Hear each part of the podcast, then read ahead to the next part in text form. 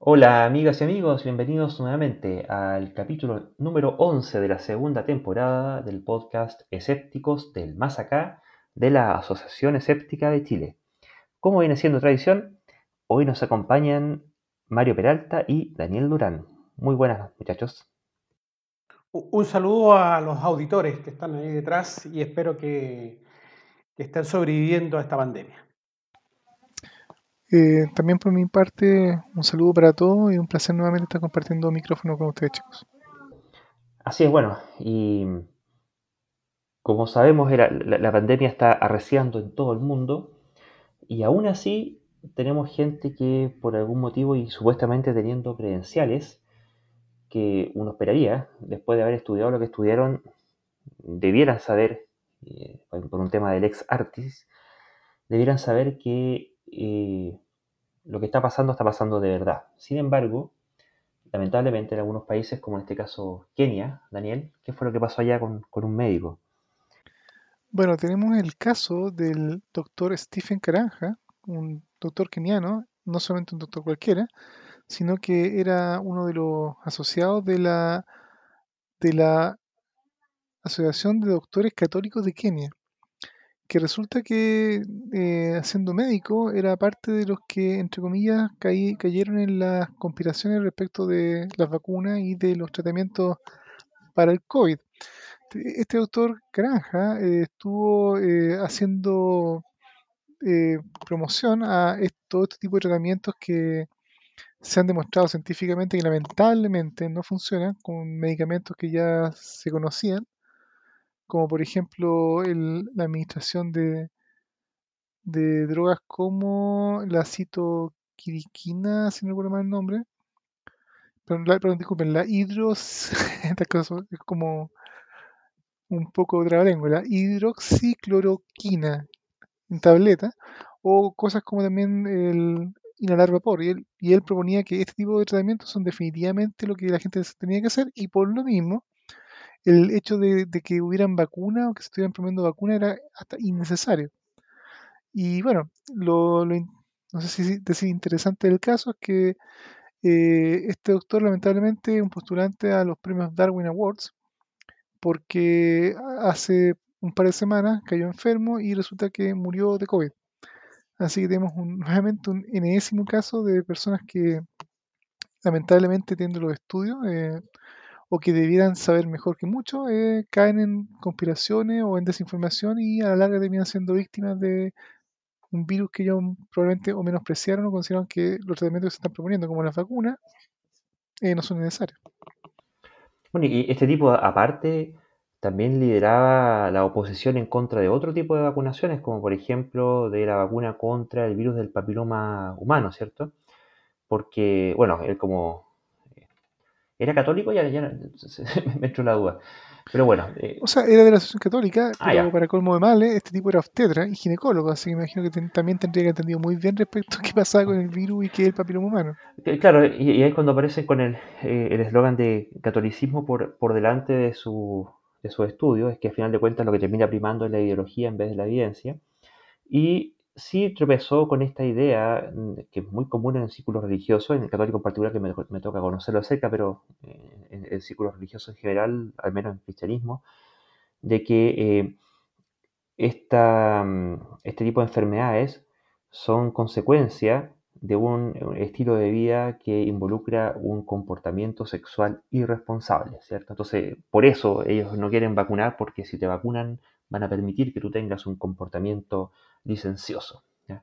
Así que, por lo visto, no solamente terminó por medio de su influencia, muy posiblemente matando a gente en, eh, lo que a coronavirus se refiere, sino que además eh, habrá futuros afectados y afectadas que pudieran verse afectadas de cáncer cérvico-uterino producto de la infección por papiloma. un tipo realmente eh, nefasto finalmente, más allá de, lo absurdo de, las cosas que le hayan pasado a él directamente. Y yo creo que, bueno, esto eh, para variar más evidencia encima sobre la afirmación de que quien cree cosas absurdas, con ello prepara la antesala para realizar acciones absurdas. Lo que es inclusive más increíble o más paradójico es que inclusive la conferencia episcopal de Kenia eh, se distanció, eh, según los reportes de, BBC, de los dichos de este doctor católico. Inclusive esta conferencia episcopal eh, dijo públicamente que las, las vacunas eran lícitas y éticamente aceptables. Con lo cual, entre comillas, cuando organizaciones que a veces, inclusive del lado religioso, se saben que son a veces un poco extremas y tiesas, hasta ahí están apoyando la ciencia y médicos que debían ser completamente partidarios de la, buena ciencia no lo son. Estamos en el mundo de loco, loco que estamos hoy en día. Bueno, esto es, es, consecuencia de las creencias, de estas creencias que tenemos profundas, digamos, y que enfrentada a la realidad, la realidad nos pisotea, pero terrible. Em, la creencia es, un apego psicológico a algo, ¿no? Es algo que nos tiene ahí atrapados. Entonces, de alguna manera hay que, mm, bueno, ahí está el, ¿cuánto se llama? El pensamiento crítico de, ponerse a pensar por qué creo en tal o cual cosa, cuáles son mis justificaciones para creer en lo que creo.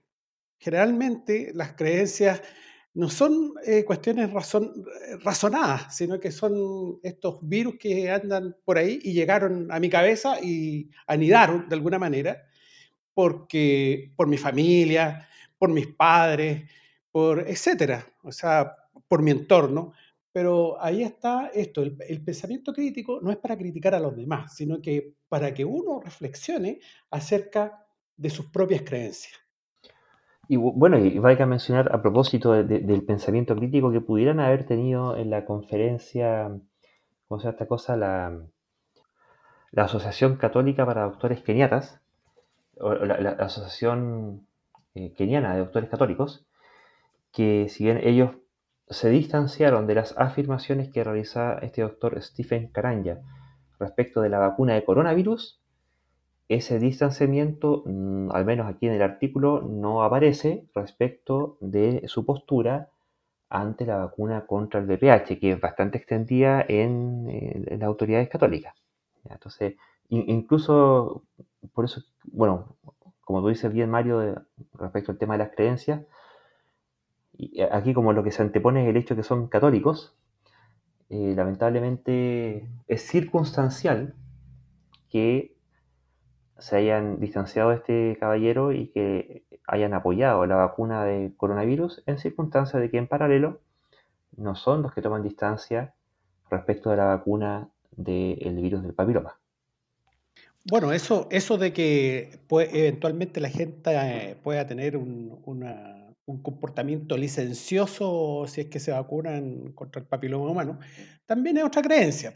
Eh, también, o sea, no, sé si habrá algún estudio, o sea, si yo tengo alguna cosa, primero debería hacer un estudio a ver si confirmo mi hipótesis. Porque si tengo, estoy, digamos, tengo un dogma eh, acerca de ello, el dogma no cambia. da lo mismo la realidad. Entonces, lo primero que uno debería hacer, si es del ámbito de la ciencia o algo así, bueno, ponerse a investigar, a ver eh, si es verdad que si yo vacuno a tal gente o a tales niñas van a ser más licenciosas que otras que no vacuno. E, eso sería una forma razonable de resolver e, e, ese, esa cosa que tengo metida ahí en la cabeza.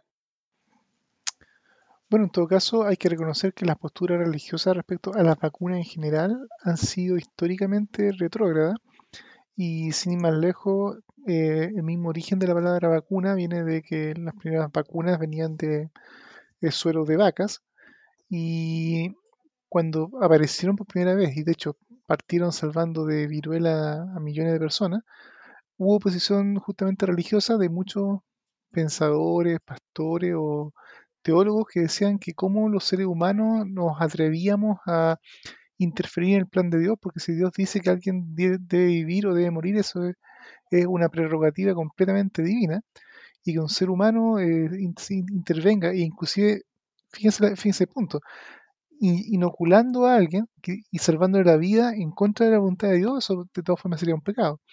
Entonces, eh, muchas veces el tema no es solamente que, que crean o no las vacunas, sino que hay todo un tema a veces teológico y todo detrás que puede ser completamente, eh, no sé si llamarlo antisocial o eh, antihumanitario. Todo por un tema de, un- de una creencia, como, como dice Mario. Pero ah, y, y aquí, bueno, yo discrepo ligeramente un poco de eh, un tema semántico con la palabra creencia o quiero hacer un empezar un bemol tal vez de como, como tú lo planteas, Mario, porque para mí las creencias es algo que todos tenemos. De hecho, yo les puedo confesar de que yo creo que estoy en este instante grabando un programa con ustedes. Creo estar conectado a internet y creo estar en un planeta redondo que está eh, girando alrededor del Sol. La diferencia que de, esta- de estas creencias que les acabo de declarar, digamos, y de muchas otras creencias que podríamos cuestionar, es cuál es la base de evidencia que la respalda pero que, de que todos podemos te- tener creencias más o menos justificadas, las tenemos. El punto es justamente cuáles son esas justificaciones y lo que pasa es que muchas de estas creencias que nosotros a veces mencionamos sencillamente con esta palabra como creencia en forma un poco derogativa, son creencias que en realidad sus justificaciones son eh, débiles o directamente inexistentes y muchas veces inclusive hasta refutadas. Y eso es lo que yo creo que hay que tener mucho cuidado cuando alguien cree algo, es cuestionarse sus fundamentos para creerlo realmente son válidos y si realmente tienen algún tipo de respaldo eh, lógico eh, o en evidencia que realmente lo justifique decir si de verdad esto da para creer que es cierto. Bueno, ahí es donde ese tipo de creencias, cuando no son fundamentadas, pasan a, a ser la antesala para la toma de decisiones y eso afecta, en el caso que estamos hablando, la decisión de si vacunarse o no, ¿cierto, Daniel? Sin lugar a dudas, y eso es un tema que también, así como nuestro doctor Caranja tal vez se puede decir que pagó con su vida el poner en duda la vacuna, lamentablemente no es el único en este planeta. De hecho, eh, ahora hace unos pocos días se dio a conocer un estudio, una encuesta que se realizó en todo el mundo por la eh, empresa Gallup, en donde eh, se hizo una encuesta de- de- en más de 300.000 personas de 117 países durante el año do- 2020 y se consultó eh, a, adultos por el detalle de si es que ellos estaban dispuestos a recibir una, una vacuna contra el COVID-19, si es que inclusive esta vacuna se les ofreciera en forma gratuita. Y lo que esta vez lamentable o sorprendente es que por lo menos un 29% de los encuestados dijo que no recibiría la vacuna y, otro 3% dijo que no sabía, sumando casi más de 30%. Y eso es lo preocupante de esta, de esta noticia, digamos, eh, que bueno, uno puede esperar, digamos, que sea por un tema que en 2020 muchas de estas vacunas recién estaban apareciendo y los programas de vacunación todavía no o- iniciándose en forma tal vez muy seria, salvo por pruebas. Pero eh, con estos porcentajes de opinión, eh, resulta que la inmunidad posible, si es que todo este 30% de personas representa realmente a un 30% de toda la población mundial que no se vacune, eh, deja a que el 70% restante que sí se vacune podría no ser suficiente para conseguir la, inmunidad de rebaño. Eh, ahora, en esta encuesta, por lo menos no se menciona exactamente las razones por las cuales las personas no, lo, no, no están dispuestos a vacunarse, pero eh, el hecho es que, por las razones que sean, nuevamente tenemos un gran porcentaje de la población que, por la duda en este caso tal vez no justificada o por temores que tal vez no se condicen con la realidad, eh, pueden estar poniendo en riesgo a toda la población por el tema de la inmunidad de rebaño que sería inalcanzable. No sé qué opinan de esta, de esta opinión mundial, chicos. Bueno, ha- haría un matiz que, o sea, viendo como el lado positivo de todo esto, es que eh, la inmunidad de rebaño no necesariamente necesita ser alcanzada a nivel mundial. Tú pudieras tener, esto intentando buscar el lado positivo, ¿cierto? Pudieras tener inmunidad de rebaño en forma comunitaria o a nivel de país, ¿ya? Entonces, un- una cosa es que este es el promedio mundial, pero hay otros países, por ejemplo, aquí en el mismo artículo mencionan a Myanmar, donde el 96% de la población tiene y desea eh, vacunarse, ¿ya? Que quiere vacunarse. Entonces, ahí sería un muy buen caso. Y hay otros casos como de Nepal con 87% o Laos y Camboya que andan por el 84%, ¿ya? Y, y en el caso eh, por el lado bajo, bueno, también hay, otros países que están muy por debajo, con el, como el caso de Kazajistán, con 25% que estarían dispuestos a, a, vacunarse, 25%, eso no es nada. En Hungría, el 30%, en Bulgaria, el 33%, y en Rusia, que más encima son de, los primeros países que tenían una vacuna diseñada, solo el 37% está dispuesto a vacunarse. Es una cuestión terrible. En Chile, las cifras andaban por ahí más o menos con el promedio, no, me acuerdo el número exacto, pero eh, aquí el promedio mundial era 69%, eh, en caso de 68%, en el caso de Chile andaba por ahí también, era como 65, 70%, entonces eh, está, no, tenemos mucho de qué enorgullecernos respecto de lo que ocurre e, e, en, países que uno pensaba que eran menos o, significativamente menos desarrollados que nosotros. Al parecer, a la hora de pasar la cuenta cultural, eh, no estamos nada bien, parece.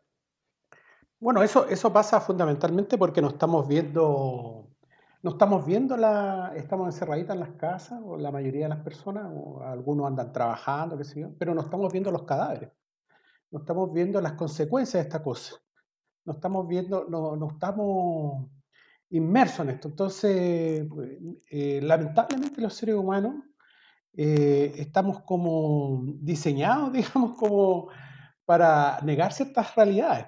¿ah? Entonces, como no estamos viendo esto eh, sencillamente tenemos problemas con estas cosas y seguramente lo ponemos en duda.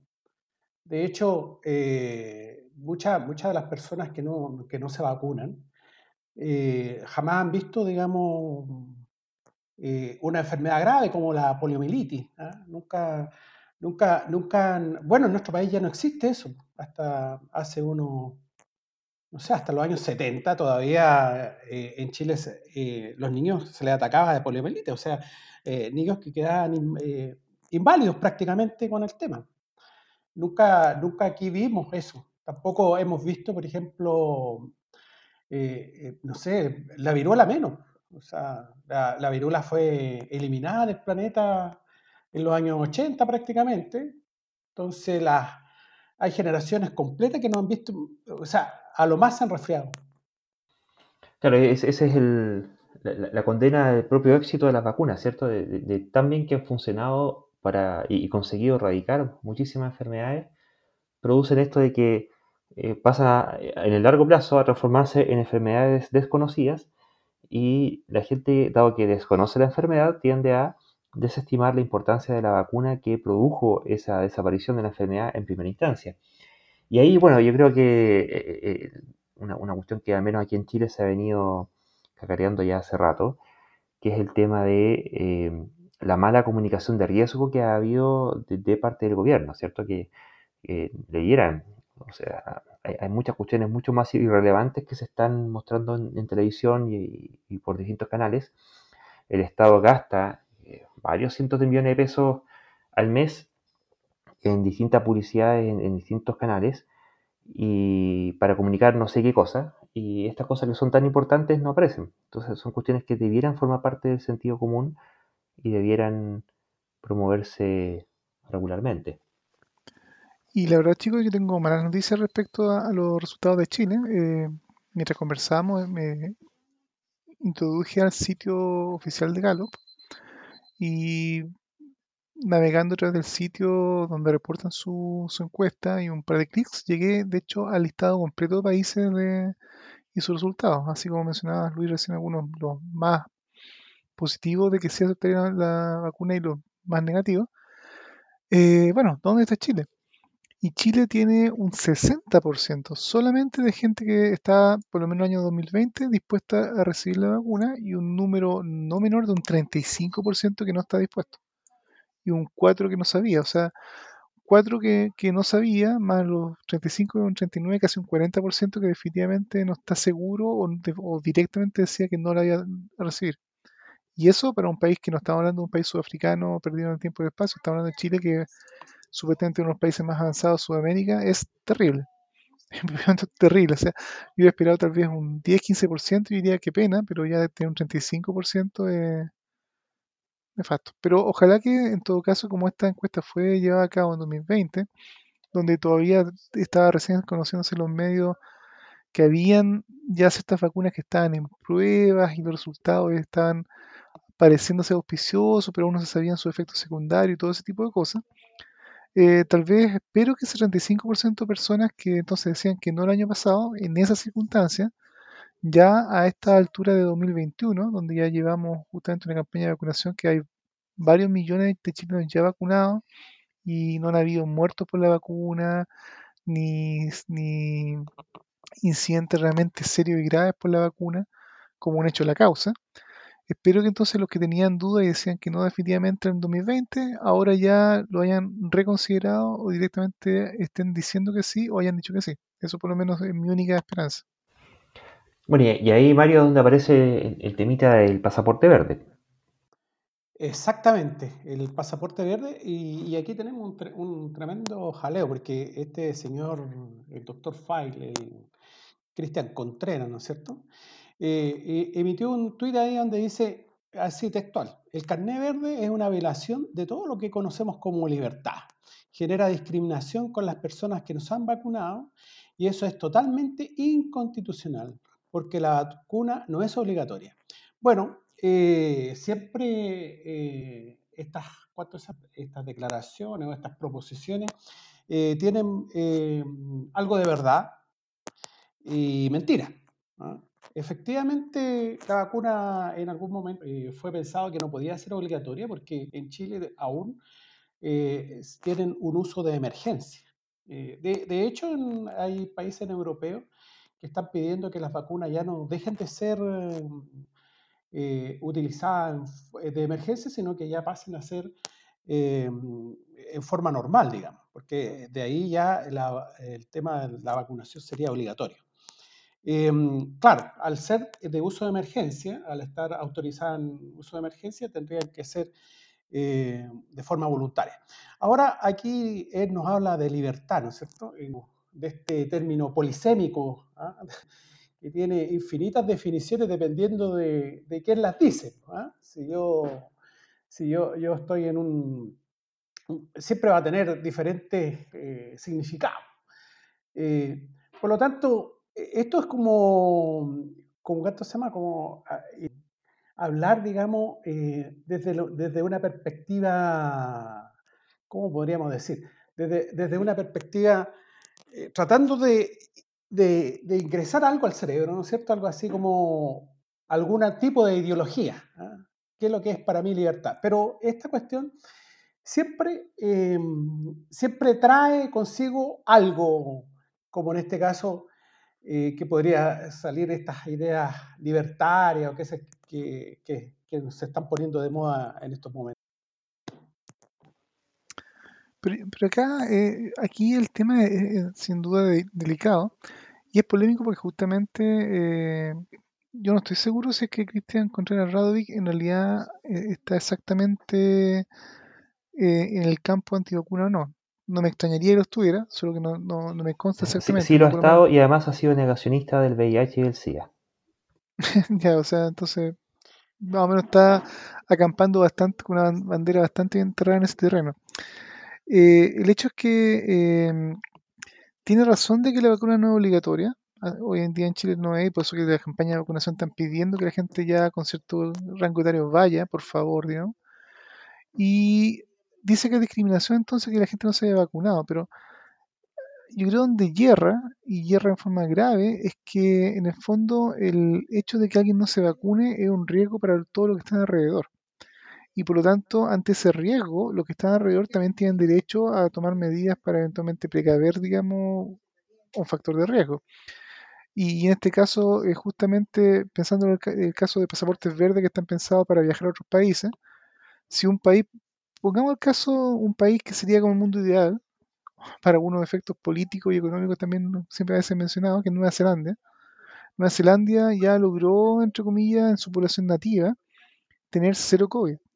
Y si es que tienen algunos casos, probablemente son únicamente casos que están de gente que viene llegando de fuera del país. En ese caso, si es que alguien justamente eh, intenta entrar a Nueva Zelanda sin vacunación eh, y por el motivo que sea, esta persona se cruza con alguien que, por el motivo que sea, sí está infectado, es un vector de que puede entonces a su vez comenzar a propagar virus en forma eh, mucho más alta la probabilidad porque no llega la vacuna. La pregunta es, ¿debería entonces, por ejemplo, un país como Nueva Zelanda que ha hecho todos los esfuerzos de hacer cuarentena en serio y, cortar el, flujo del virus, aceptar a esta persona? Y como, digamos, en este caso, el dueño de casa el que manda, yo encuentro que ellos pueden tener con justa razón decir que no, digamos, o sea, uno puede, y uno puede o no, digamos, tener la libertad de decir si se vacuna, pero las decisiones de los demás también deberían respetarse. Ahora, eso es discriminatorio se puede discutir, digamos, pero ¿cuál es la alternativa entonces? Eh, ¿Debería todo el resto del mundo aceptar, digamos, que mi decisión personal, por el motivo que sea que yo no decida vacunarme, eh, eh, tiene que aceptar tomar el riesgo a, la fuerza porque yo así lo quiero?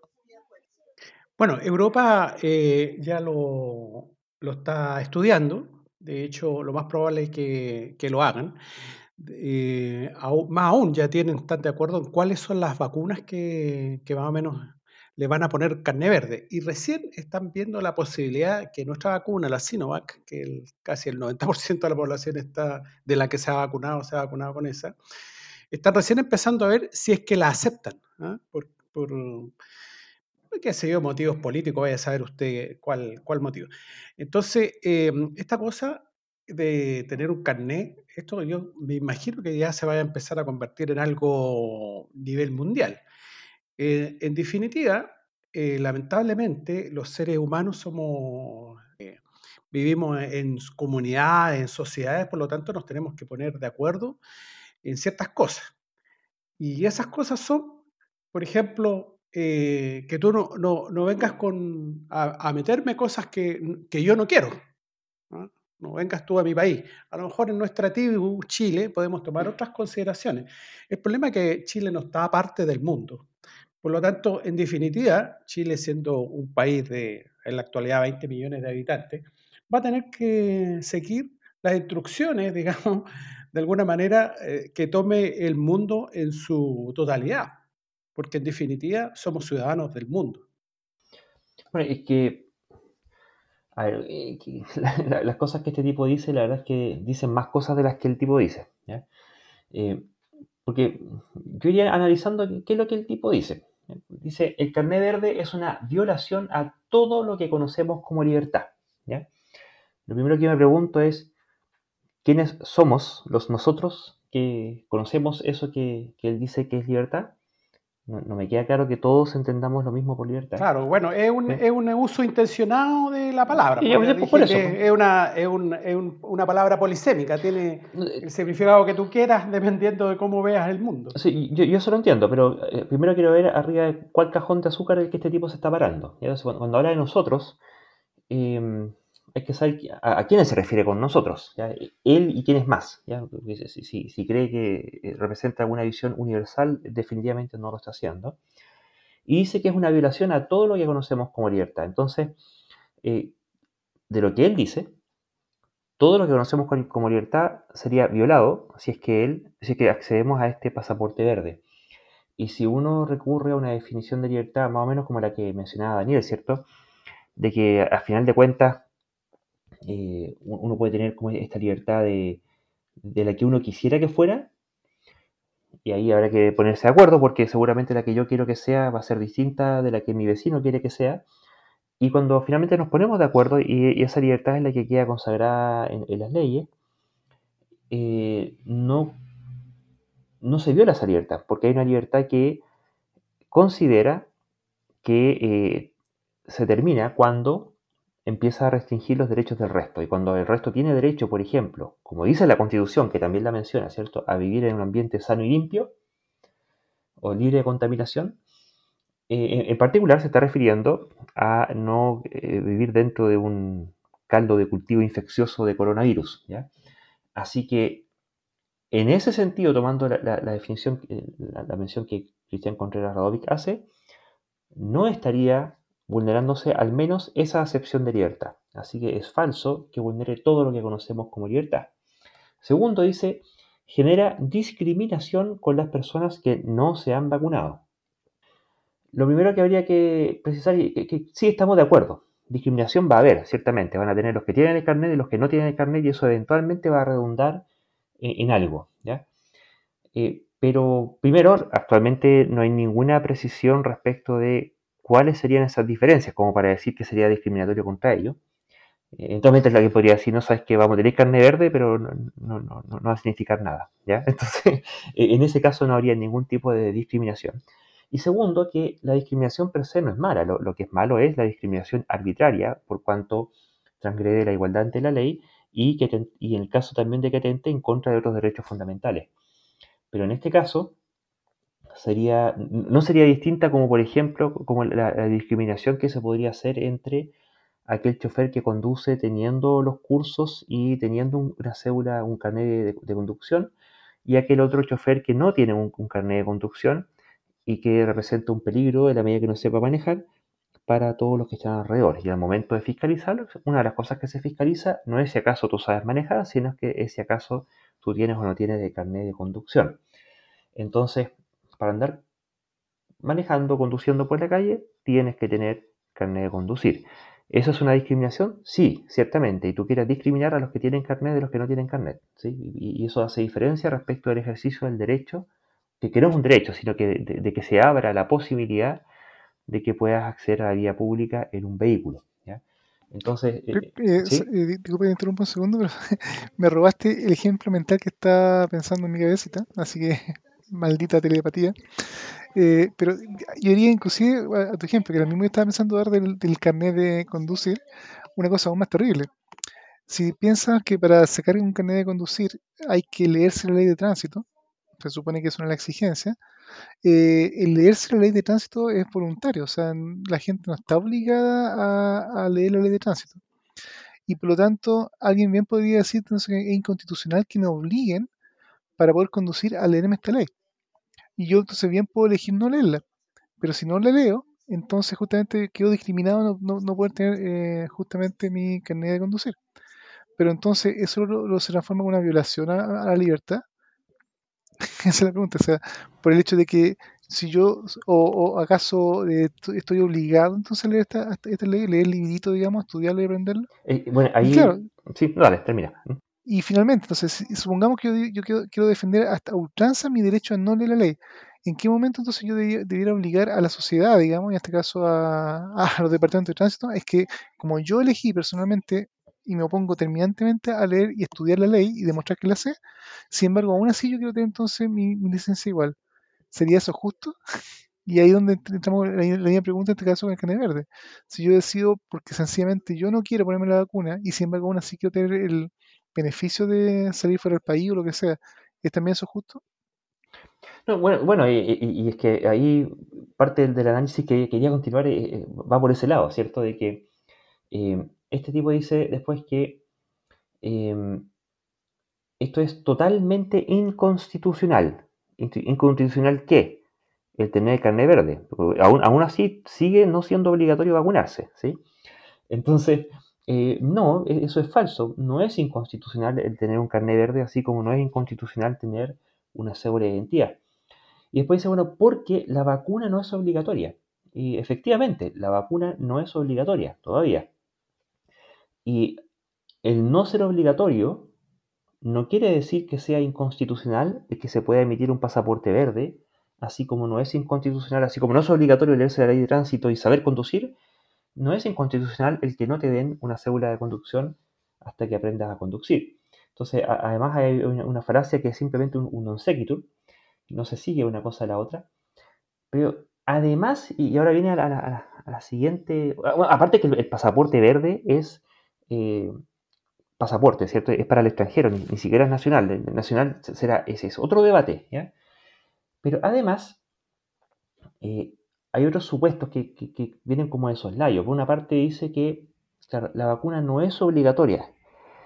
Eso efectivamente actualmente no es así, lo cual no quiere decir que no sea posible transformar en obligatoria esta vacuna. Y para eso ni siquiera hace falta ni cambio constitucional ni cambio legal. Actualmente, con el Código Sanitario, perfectamente, si la autoridad pública así lo decide, te pueden obligar a vacunarte. Y es el mismo caso que ocurre con la, por ejemplo, la vacuna rábica. La, vacuna contra la rabia, si alguien es eh, atacado por un animal que está infectado de rabia y esa rabia te contagia, pasas a estar obligado a ser vacunado y si no te vacunas, vienen con fuerza pública a obligarte a recibir la vacuna y te toman de un ala, te llevan al hospital y te ponen la vacuna. Para eso ni siquiera hace falta modificar ni la constitución ni las leyes, porque actualmente con el código sanitario vigente efectivamente te pueden obligar, si así lo decide la autoridad pública, a ser vacunado. Un ejemplo, que es actualmente eh, vigente, digamos, cuando hay un infectado, por ejemplo, con rabia. Cuando hay un infectado con rabia, tuvo un contacto con algún animal, qué sé yo, esa persona tiene que recibir tratamiento. Y tú puedes participar eh, libre y voluntariamente, no, no, sé si libremente, puedes participar voluntariamente del tratamiento eh, e, ir a hacer lo que tienes que hacer, pero si no, te vienen a buscar con fuerza pública, te toman a la rastra y te van, te pescan y te ponen la vacuna, porque tienes que vacunarte, no, es opción. ¿ya? Eh, así que, incluso en ese caso, eso eh, evidencia un desconocimiento de parte de Contreras Radovic respecto de, la regulación al respecto, y definitivamente que es falso lo que dice acerca de que esto sería inconstitucional. ¿O no? Bueno, me, parece, pues lo que pasa es que el tipo eh, lo que normalmente hace es, tirar agua a su molino nomás. Pues, y el negocio de él es es, digamos, toda esta cosa esotérica que va en contra, en contra de la ciencia, él, no sé, pues ha descubierto, no sé si, toda clase de teoría extraña, digamos. Es su negocio. Bueno, y lamentablemente hay gente que le va a creer y va a seguir su... ah, por supuesto, por supuesto. De hecho, es, de hecho, es cosa de ver los comentarios que, que tiene el tweet hacia abajo nomás. Lamentablemente, eh, bueno, eh, tipo, bueno, él es periodista, así que tiene un buen manejo de todas estas cosas y, ahí tiene, no sé, una cantidad enorme de seguidores, digamos. O sea, tiene una buena llegada. Lamentablemente, eh, al parecer, lamentablemente, a personas, digamos, una gran cantidad de eso, con poco pensamiento crítico. Bueno, es una pena. Bueno, y, aún así, esto sigue su curso porque cuando este, esta cantidad de gente empieza a, tomar volumen y empieza a convencerse de ello y, se dan cuenta que están siendo obligados en contra de todo lo que ellos eh, conciben como libertad y en contra de sus derechos constitucionales, aunque así no lo sea y aún pensando que fuera malo, pueden hacer cosas como las que pasó en Taxon, ¿no, Daniel? Ah, así es, tenemos el caso, el simpático caso de la ciudad de Vile, o B, no estoy seguro cómo se pronunciará en inglés exactamente este lugar, es una pequeña ciudad que está eh, a la afuera de Tucson, en Arizona, donde eh, en el sistema escolar norteamericano hay distritos escolares que tienen eh, personas elegidas para discutir acerca de la educación y pueden discutir temas como currículum, varias cosas que impactan directamente en su sistema educativo. Pero resulta que eh, este consejo escolar de, de Bail se estaba reuniendo y estaban justamente hablando del tema de eh, qué pasa con el tema de la, del uso de mascarilla, aparentemente, o cosas por el estilo, y llegó una muchedumbre de padres enfadadísimos para exigir que se retire la obligación de las mascarillas en, me imagino, los colegios y en lugares así. Y no solo que fue eh, jodido y complicado por el tema de una muchedumbre entrando a un lugar que estaban reuniéndose a puerta cerrada, pero obviamente todas estas personas entraron sin mascarilla y además, de hecho, sin ningún respeto a foro, a ningún riesgo, con todo lo que eso significa. Finalmente tuvieron que llamar a la policía, básicamente. Y eh, nuevamente entramos al tema del respeto justamente cuando se habla de la libertad. Si alguien está en, una reunión eh, a puerta cerrada, en una cosa que igual puede ser de una, organización, eh, se tendrá libertad para poder hacer una reunión, digamos, segura sin que entre una muchedumbre que no está siguiendo medidas de protección y que interrumpa tu, tu trabajo, digamos, y te ponga en riesgo inclusive. Y lo que es más eh, preocupante, y nuevamente aquí entra el tema de la educación y la formación de la gente, es la evaluación de riesgo. Eh, por lo que están en los medios de prensa reportados, eh, esta, esta muchedumbre de personas y de padres indignados está exigiendo que se retire la obligación de las mascarillas porque eh, sus hijos, entre otras cosas, están deprimidos, están, con serios problemas de depresión, de que les cuesta respirar o que son incómodos con, el uso de mascarilla. Y por lo tanto, eso es aparentemente suficiente como para decir que eh, este, este, tipo de problemas, incluyendo también, por ejemplo, eh, dolor de cabeza o que no son capaces de jugar cómodamente, hace que lo más razonable sea prohibir la mascarilla. Y el problema está en que, si bien es cierto que la depresión puede ser peligrosa y, efectivamente habían un caso que yo creo que llevó a todo este problema y a esta toletole, que hubieron dos estudiantes que efectivamente se suicidaron por un tema de depresión en esta zona. Eh, ¿Justifica eso el que las mascarillas se quiten? ¿O qué más riesgoso? Que uno más o muchos niños efectivamente puedan deprimirse o no poder jugar cómodamente y sufren COVID o una libertad en este caso entendida como de tener total comodidad y, ningún problema de no verse las caras y compartir, pero eh, al, punto de poder enfermar y enfermarse ellos mismos y a otros. ¿Qué opinan ustedes, chicos? Mira, yo creo que aquí hay, una frase que, resume todo esto. Dice, dentro de las cosas que ellos reclamaban, Dejen que los padres hagan la elección por sus hijos. No es la elección de nadie más. Es simplemente así como es la cosa. Es como la, frase esta de Mandalorian, ¿cierto? Así el camino es. Dios eh, nos ha dado la... O sea, más bien dicho, Dios le dio a mis hijos, a nosotros, o sea, nosotros padres fuimos dados a nuestros hijos para que tomáramos sus decisiones y eligiéramos lo que es mejor para ellos. O sea, la clásica, primero, eh, apelación a Dios, que ya con eso se, echa a perder todo el asunto. Y segundo, la, clásica mm, falacia ad paternitas, ¿cierto? Y esto, de que por el hecho de yo ser padre de mi hijo, yo sé qué es lo mejor para mi hijo, pasando por alto que uno perfectamente puede decidir estupideces hacia los hijos. Bueno, eh, yo me imagino que es parte del, de alguna congregación religiosa o algo así. esa zona se caracteriza por, eh, eh, ¿cuánto se llama? Por el, tema religioso. Entonces, claro, ahí sale, bueno, la misma campaña que había, que hay acá, ¿no? Eso, no te metas con mi hijo y ese tipo de cosas.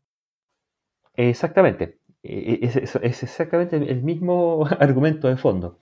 Y bueno, y lamentablemente allá en Estados Unidos, sobre todo en esa zona, cuesta encontrar algún grupo de alguna cosa que no esté infectada de, de, toda esta eh, fabulación religiosa eh, en todo orden de cosas, de cada decisión pequeña que se toma, siempre ahí está el tema religioso dando vuelta. Eh, uno se admira de los, de los, de los islámicos, pero aquí no, no hay mucha diferencia, la verdad. Y también lo que es complicado, que resulta que el gobernador de Arizona, a partir de mediados de abril, además indicó que las mascarillas anti-COVID, en general, ahora son voluntarias, siguiendo, yo creo, muchos lineamientos de muchas autoridades educacionales que a veces toman decisiones eh, reñidas con la salubridad y con las recomendaciones científicas, con tal de, no sé, de seguir sus ideas o hacer felices a través los padres más vociferantes. Bueno, lamentablemente la política tiene ese problema. Eh, eh, el, problema que tiene es que hay gente que vota por él. Es como lo que pasa acá de alguna manera con algunos consultores, como le llaman, ser, fan, ¿no es cierto? Que tienen, no sé, sesiones de Reiki o cosas por el estilo, porque el, el alcalde los puso ahí. Y el alcalde lo que está viendo es los votos, no está viendo evidencia científica ni nada. De hecho, tal vez ni le interesa eso. Está viendo otras cosas. Bueno, cabe mencionar que en el caso de Estados Unidos, el Centro para el Control de Enfermedades, el CDC, dice, pero pasa una cosa más o menos parecida acá en Chile, ¿cierto?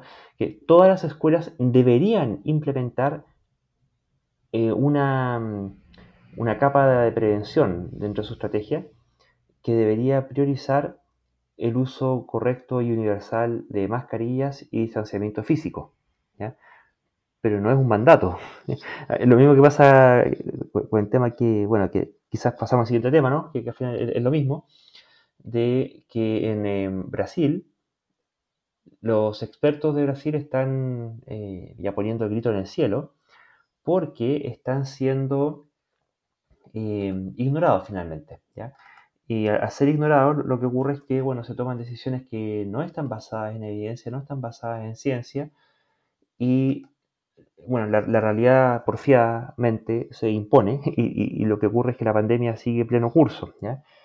Mm, en este caso reclamando por el gobierno de, Bolsonaro, de Jair Bolsonaro. Pero que acá en Chile pasa una cosa que finalmente, no es tan distinta. Y uno cuando ve los índices de positividad, cuando uno ve la, evolución de la pandemia, cuando uno ve, peor todavía, e, e, esta ventana hacia el futuro que tenemos de ver lo que ocurre en Europa con meses de anticipación y, y nosotros de poder tomar las eventuales preparaciones, acá no se hace. Y mm, e, en los consejos asesores presidenciales ya harta gente ha renunciado, derechamente porque están eventuales preparaciones ante lo que viene, porque allá ya, sabemos lo, que ha pasado y ya sabemos las medidas que han estado tomando. Por ejemplo, eh, lo que se refiere a ventilación, ya, sabemos, ya está recontra declarado el asunto de que este virus es un virus que se propaga principal y mayoritariamente por vía aérea. Y mm, acá en Chile sigue siendo sugerido que se realice ventilación. Recién ahora, estaba viendo la, semana pasada, empezaron a incorporar la sugerencia de ventilación eh, en, la, publicidad gubernamental respecto de las medidas de seguridad ante el coronavirus. Aparece como una más, siendo que debería ser la primera. O primero ventila, después todo lo demás. Y ya ponte mascarilla, pero, ventila. Si, no está ventilando, estamos, estamos con problemas. Y mm, acá en Chile hemos tenido renuncias de asesores del Comité Asesor Presidencial por eh, coronavirus, porque justamente las autoridades no le hacen caso. Hemos visto tanto los confinamientos como los desconfinamientos, el plan paso a paso, que es una cuestión inventada acá, que no tiene bien en cuenta los temas de movilidad, y que al momento de evaluar de forma independiente si es que acaso las comunas, ya sean confinadas o desconfinadas, eh, al momento de ver sus indicadores, si acaso cumplen o no cumplen los, eh, lo que a nivel de gobierno ellos dicen que están haciendo cumplir en su plan paso a paso y vemos que la, mitad no las cumple, o ahora que venía el Día de la Madre hicieron esta, este desconfinamiento para el tema de los malls, en, en circunstancias que las comunas no cumplían con, con los requerimientos para desconfinarse, finalmente, ¿en qué nos diferenciamos del caso de, Brasil? Claro, en el caso de Brasil ellos ni siquiera han vacunado, ni, siquiera promueven mascarillas, pero eso no quiere decir que estemos exentos del problema y de las consecuencias que trae el que sistemáticamente se tomen decisiones en política pública que no estén basadas en evidencia. Sin ir más lejos, todo lo que se hizo de la postergación de las elecciones eh, constitucionales, comunales y de gobernador regional y concejales y bla, bla, eh, se estaba basando en que eh, teníamos las, los índices de contagio muy altos y se hacía la cuarentena buscando que con ello bajara, pero al final resulta que de la movilidad que se necesitaba reducir, que era reducir un 70% en la movilidad a, un 30%, ocurre que la redujimos apenas un 30% y nos quedamos en un 70%, o sea, prácticamente no sirvió para nada, las tasas positivas han bajado súper poco y a pesar de todo el gasto tanto económico como político y la, catástrofe económica que está significando para la gente el tema de los confinamientos y las cuarentenas, eh, quedamos prácticamente donde mismo. Entonces, el país es más chico, ciertamente hay menos muertos, pero en tema de positividad, ¿qué tan distante andamos de lo que está ocurriendo con Brasil u otros países? Estamos en, el 10%, ¿cierto? Llegamos a, tener 19%. Sí, pero de todas maneras, eh, bueno, tenemos, tenemos problemas, es indudable. Pero acá no estamos en Brasil, no, no estamos en la India, digamos. Eh, tenemos problemas. Eh, y hay, responsabilidad del gobierno, indudablemente. Sí, eso no, no es discutible, pero em, Brasil eh, sencillamente hay, hay, hay un gobierno que no se ha preocupado nada casi, nada. Lo mismo pasa en, la India, digamos. ¿no? Eh, en, el, en, el, fondo no, no, ha habido, no ha habido un Estado que esté pendiente de lo que está pasando. No había un gobierno pendiente de eso. En, en, Brasil son algunos gobernadores de algunos estados que se han estado poniendo las pilas, pero en definitiva con muy poco apoyo del poder central. Aquí, eh, por lo menos, no, no, no, nos ha faltado ni el oxígeno ni nada de eso. O sea, eh, eso un poco haciendo el, el abogado del diablo. Yo, yo me imagino eh, que esto nos va a servir para dos cosas. Uno, para darnos cuenta de la pésima educación que le estamos brindando a las personas, que no logran comprender, digamos, ciertas, ciertas cosas, ciertas situaciones, no, logran comprender algo de ciencia. Y también el otro problema eh, de poner a gente absolutamente inepta a cargo de, de, de, de, poder gubernamental, digamos. O sea, ha sido increíble el comportamiento de, en algunos países ha sido ya catastrófico el haber puesto gente absolutamente ignorante, absolutamente inepta a cargo de este tipo de cosas. Ahora la pregunta es, en todo caso, eh, ¿cómo se puede lograr que los gobiernos se tomen más en serio la ciencia? Y eso es un tema que lamentablemente en la situación actual, donde lo que se privilegia es la democracia representativa, y donde cada, bueno, no todos los países son por supuesto democracias, pero en general, digamos, los países occidentales la, la mayoría lo son y la gente, los ciudadanos de cada país son libres de elegir a sus líderes, a sus representantes o a sus autoridades. Y una vez que son elegidos estas autoridades, uno esperaría que ojalá hayan sido elegidas sabiamente para que y sus programas de gobierno muestren que en fondo van a, hacer lo mejor para su país o para sus gobernados y que por lo tanto eso implique que se tomen en serio la ciencia. Ya sabemos de varios casos, no solamente el caso de Bolsonaro, tenemos a Trump que ya bueno, finalizó su periodo, pero que anduvo comulgando con la estupidez en gran cantidad de ocasiones cuando se, se tocaban temas científicos. Eh, resulta que son libres y soberanos de no hacer caso a la ciencia y de tomar decisiones directamente anticientífica y se decir que en las condiciones actuales no hay nada que pueda detenerlo. Y eso es la pregunta de cómo lograrlo, porque en el fondo eh, no existe un, una especie de organismo supraplanetario que pueda forzar que la gente tome buenas decisiones o que eh, pueda imponer el consenso científico sobre la, la, decisión política. Y eso nos lleva a que estamos en un mundo en donde más de una vez los científicos advierten de peligros no solamente por el COVID, sino por todo tipo de razones, como por ejemplo que hemos tocado muchas veces el cambio climático, y aún así estamos donde estamos, sin mucho cambio y sin mucha vuelta, a pesar de todas las advertencias científicas que se pueden hacer. Así que en ese sentido yo me declararía bien pesimista entre paréntesis. Sí, no, yo también soy, sobre todo, por ejemplo, ahora lo que estamos viendo acá, de que la gente cada vez se está vacunando menos porque vamos bajando en edad y me imagino que toda esta, que toda esta generación sub 30, no sé, eh, han estado totalmente inmersos en el youtubismo, por lo tanto me imagino que manejan toda clase de teoría extraña. Eh, y lamentable, o sea, lamentable que, eh, em, que tengamos ese nivel, y, por eso el tema de la educación, pero por otro lado, muchas veces tenemos profesores, no sé, pues de matemática que no saben matemática. Es un jaleo, es un zapato chino. En, realidad que es, es, difícil, muy difícil de resolver. Pero, no, eh, concuerdo contigo con el tema del pesimismo. Pero no pierdan la fe, hermanos, y hagan como el Papa Francisco. Oh, sí, es un gran ejemplo a seguir. Y... Eso. Lamentablemente oremos, no, oremos, pueden ver, claro. no pueden ver las comillas que estoy haciendo con mis dedos. Es la única solución a la situación, orar. Y de hecho, bueno, eh, y esto no es una broma en cuanto a que el Papa Francisco está haciendo algo por el, mundo.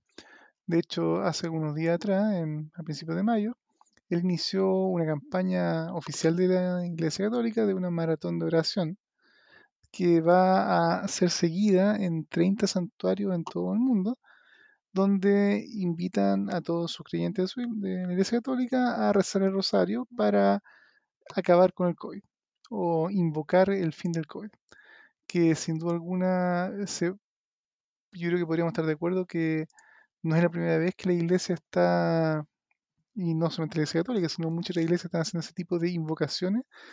Y claramente después de más de un año de pandemia, que no tiene ningún viso de, de estar bajando así como acabándose, diría que definitivamente ha un poco inútil. Pero hay que conceder, digamos, algunas cosas buenas y otras cosas malas. Dentro de, bueno, las iglesias y todo tienen derecho a llevar sus rituales y sus creencias, ojalá en época de COVID, siguiendo todos los protocolos y todas las recomendaciones sanitarias, para que evidentemente no haya contagio en, su feligresía, ojalá. Pero en, este caso el Papa entonces está pidiendo por rezar por todas las personas que han, que han tenido problemas, que han muerto, lo cual yo creo que es loable, hay que reconocerlo que tiene sentido, que bueno que ellos estén preocupados por eso. Y como parte de la noticia, muchos de los medios de prensa recogen, me, llama mucho, me, llamó mucho la atención unas, frases acá textuales del Papa que son bastante decidoras. Les voy a leer en este caso uno, de los medios que tengo acá. Eh, el Papa pidió a la Virgen, también a la Virgen María que, comillas, ilumine los espíritus de los hombres y mujeres de ciencia para que encuentren buenas soluciones para vencer este virus. Esa es una de las frases. Y la segunda frase del Papa es que, comillas, alcance las conciencias para que las enormes sumas utilizadas en desarrollar y perfeccionar el armamento se destinen en cambio a promover estudios que permitan prevenir tales catástrofes en el futuro. Cierre comillas. Y esas dos frases me parecen increíblemente decisivas en todos aspectos.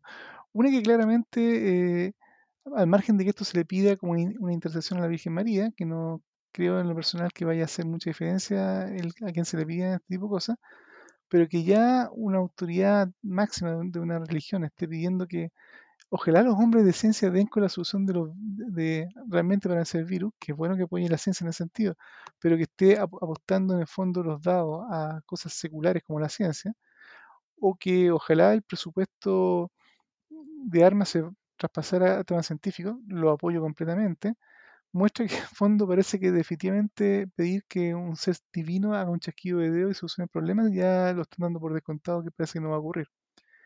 Y también lo que sí también podría comentar acá respecto a esto, que esto es un enésimo ejemplo de cómo muchas veces las religiones eh, sienten que tienen que hacer algo para solucionar los problemas del mundo y la solución es orar.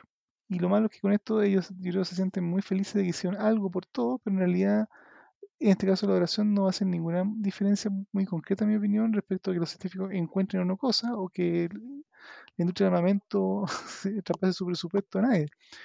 Es más, yo creo que sería mucho más útil que en este caso la Iglesia Católica, que cuenta con, tiene bancos propios y tiene probablemente mucha riqueza acumulada desde centurias, ellos por último hubieran traspasado una, una cantidad interesante de millones de dólares a la investigación científica propiamente, tal para que estos científicos efectivamente eh, puedan encontrar buenas soluciones para vencer el virus. Yo creo que eso, el cochino y mundano dinero que ellos mismos tienen y que podrían ellos donar a, la, investigación científica, sería infinitamente más eficiente que sencillamente rezarle el rosario a la Virgen María para que, para que haga algo parecido.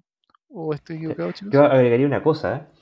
Porque la, iglesia siempre llega atrasada a todo, eh, pero incluso a esto, porque están pidiéndole a la Virgen para que ilumine a los científicos para que encuentren la cura contra el virus en circunstancias de que, eh, oye, ¿cuánto ya hemos ya? Como vamos para años de que ya tenemos una vacuna. eso ya se encontró. ¿eh? Eh, eh, tienen que contarle que ya, solucionamos el tema. El problema es que ahora la gente, no, hay muchos que no se le quieren poner y hay gobiernos que no la están aplicando, pero la, ciencia ya, ya, respondió ya. Ya científicamente este tema está resuelto. De hecho, ahora ya vamos por la pan vacuna, ¿cierto? Porque están viendo que eh, en la, espícula de, este coronavirus, hay algunas zonas que son más propensas a variar y hay otras zonas que son menos propensas a variar y que todas ellas son, o varias de ellas son importantes para efectos de su contagio.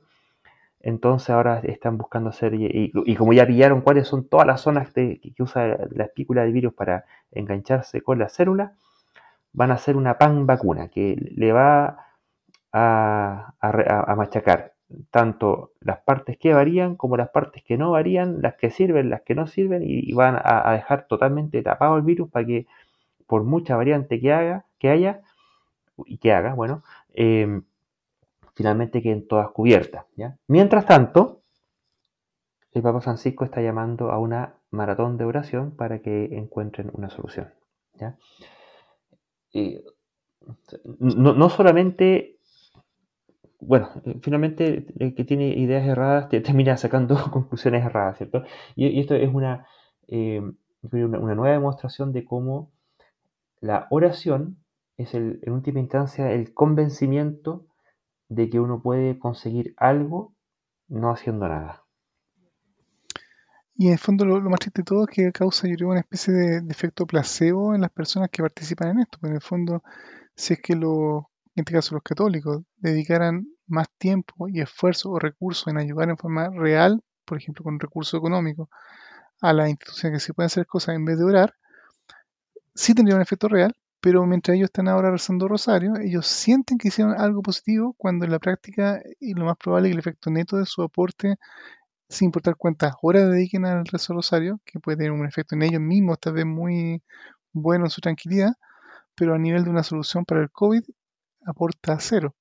Y entonces casi como un efecto placebo. O sea, en el fondo ellos se sienten bien, pero no les hace nada por mejorar la situación. Incluso peor, podríamos hablar de, ahora ya a nivel social, de un efecto nocebo, ¿cierto? porque uno podría cuantificar todos los recursos que se están dedicando, por lo menos en términos de tiempo y de atención, a la oración, en vez de estar siendo dedicados a cualquier otra cosa que sirva más, no sé, ponte con un, regala jabón, weón, para que se laven las manos, la, gente, y ya con eso está haciendo mucho más que lo que sea que pueda estar haciendo con la oración. Realmente el tema de la oración, sin desmerecer la, importancia que pueda tener la introspección, la relajación, la sensación de trascendencia y, todas esas cosas que humanamente tenemos y que, no, hay por qué negarlas, una cosa totalmente distinta que, ya pasa a ser disfuncional y uno podría, pudiera, yo creo, calificarla incluso de un mal social, que es esta eh, popular y arraigada costumbre, hábito y creencia infundada en que de una forma se cree que la oración pudiera servir para algo. Y, eso es, realmente una cuestión eh, atontadora finalmente, porque eh, eh, es una acción tonta. Una cosa es, tener un sentido de trascendencia y otra cosa totalmente distinta es pensar que algo que... Imagínate un gato, no sé, viene y lo persigue un perro, ¿ya? ¿Te imaginas un ratón, no o hasta una araña, no sé, una cucaracha, que se ponga, cuando viene un depredador, se ponga ahí a rezar para que eh, de alguna forma mágica eh, no le pase lo que sabe que le va a pasar si es que no hace lo que tiene que hacer? A excepción de los humanos, no, sé cuántas otras especies se, se, dedican a hacer cuestiones tan totalmente disfuncionales y poco adaptativas. Y lo que más peculiar en todo caso, y que yo acá tildaría directamente un poco la hipocresía de la religión, es que en general cuando las instituciones religiosas tienen que eventualmente ayudar a su feligresía o a la humanidad de alguna manera, llaman fuertemente la oración y se quedan justamente muy tranquilas en que están haciendo algo positivo. Ellos hicieron su papel, ellos oraron por la gente, oraron por la humanidad, oraron por la causa más positiva que tú puedas imaginar pero sin embargo, cuando ellos necesitan recursos, y, especialmente recursos económicos, yo no sé si es que, por ejemplo, los mismos sacerdotes católicos o los pastores evangélicos, cuando algún feligrés le dijera, ah, y, o el pastor está diciendo que necesita cambiar su vehículo, si es que todos los hermanos de la congregación sencillamente dicen, pastor, vamos a orar por usted, pero no le vamos a dar nuestro diezmo, o, vamos a, no vamos a dar nuestro 1%, o no vamos a aportar, porque en el fondo vamos a orar para que la Virgen interceda porque ocurra un milagro y usted cambie su auto en forma mágica ahí la cosa no funciona. Ahí resulta que efectivamente los pastores, las iglesias, todo, sí eh, piden eh, dinero constante y sonante, recursos reales, y ahí no piden oración. No sé, digo que es una cosa bastante misteriosa, por no decir peculiar y por no decir bastante hipócrita. Y entre tanto, eh, colaboran con promover, además, por otra parte y por, por la otra mano, medidas anticientíficas, como por ejemplo el que la gente no se vacune en contra del papiloma humano, ¿eh? por decir uno. Entonces, realmente un efecto nefasto. Bueno, y, lo otro es que, ya no en la esfera de las creencias absurdas a priori, sino que en en el mundo de la, de la mala ciencia, ¿cierto? Que la, la otra parte, han habido quienes han estado reclamando en contra de las mascarillas porque dicen que pasan muchas cosas con las mascarillas, ¿cierto? De que no, es que producen hipoxia, eh, esto es eh, disminución del oxígeno, ¿cierto? Que producen dificultad para respirar, que producen un aumento en la acidez sanguínea, de que son tóxicas, de que, de que producen una activación de la respuesta al miedo, de que producen inmunosupresión, que producen fatiga, que producen dolores de cabeza, que producen una disminución del rendimiento cognitivo, que producen una predisposición a enfermedades virales e infecciosas en general, que producen estrés crónico, que producen ansiedad y que producen depresión. Todo eso con, con estas mascarillas terribles, ¿cierto? Que bueno, digámoslo, y ciertamente si uno pudiera elegir entre no usar mascarilla y usar mascarilla eh, solamente a efectos de comodidad, claramente preferiríamos no usar mascarilla. Y ciertamente, estando en un contexto de pandemia, de incerteza económica, de muertos, de enfermos por todas partes, niños que no están yendo al colegio, con los estragos psiquiátricos que eso está produciendo, yo en el próximo capítulo vamos a tocar ese tema, eh, ciertamente andamos todos más propensos a tener eh, depresión, ansiedad, estrés crónica, disminución del, del rendimiento cognitivo, fatiga, dolores de cabeza. A consecuencia de ello, inmunosupresión, podemos tener predisposición a otras enfermedades, podemos tener eh, mayor respuesta al miedo, todo tipo de, trastornos psicológicos y eh, trastornos fisiológicos, pero ello no es consecuencia de la mascarilla.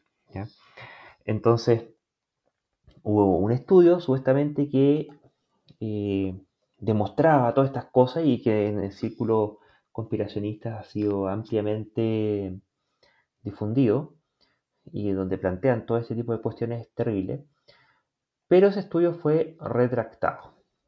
Retractado dentro de todo porque la- las eh, credenciales que exhibía el, el autor decía que, esto fue publicado en la mm, Stanford Medicine, ¿sí?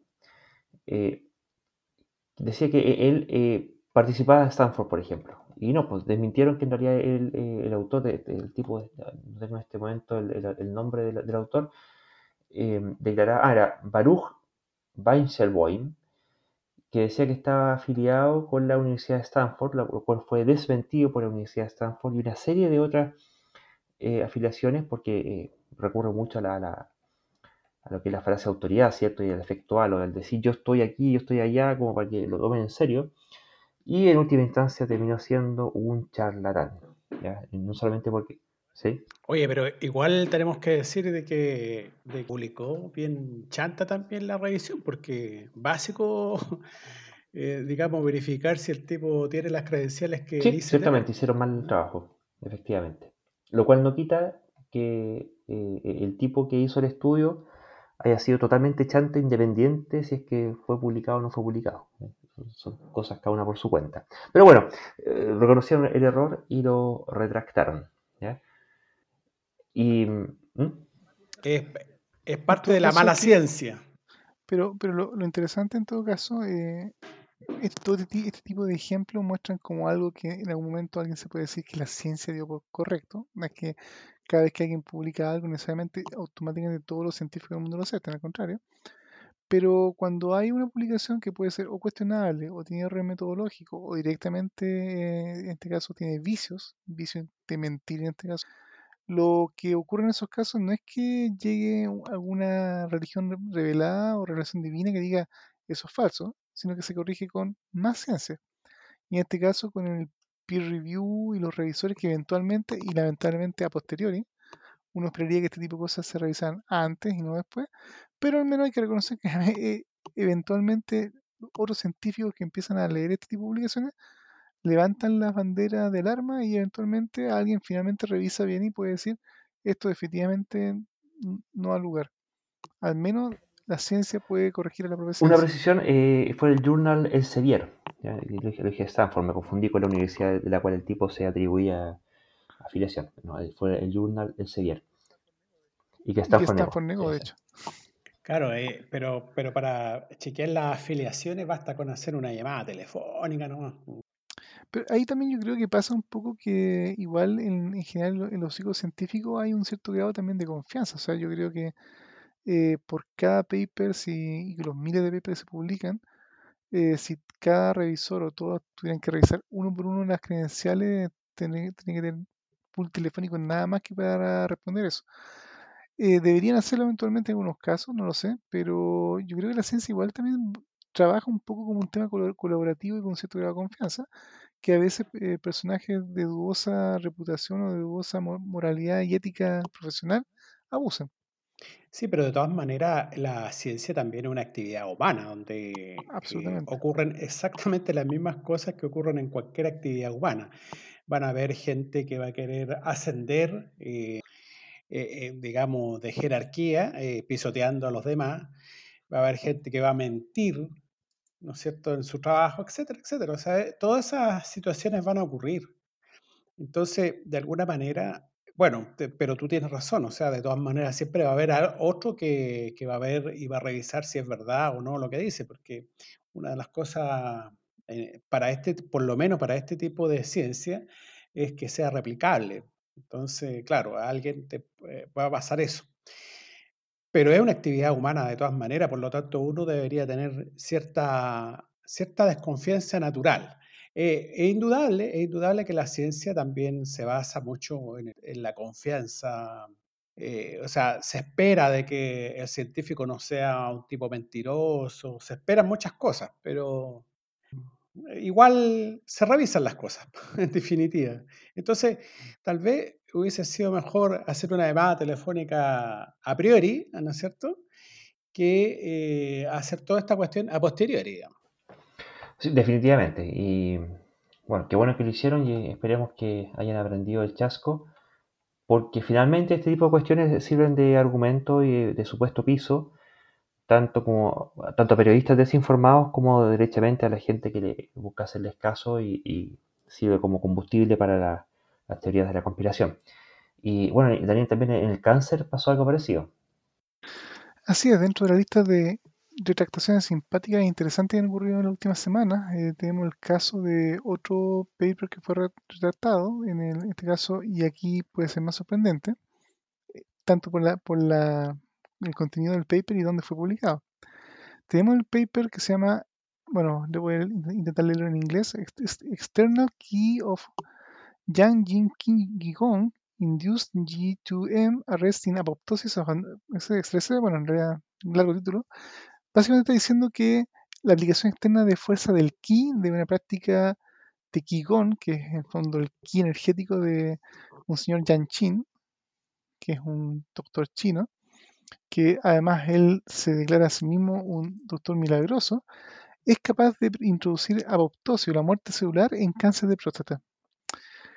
Eh, esto, interesantemente, no es un paper reciente, esto apareció publicado en el año 2007 en una, un journal de Springer, que también es un journal de bastante prestigio en general, y en el journal de, bioquímica celular y molecular.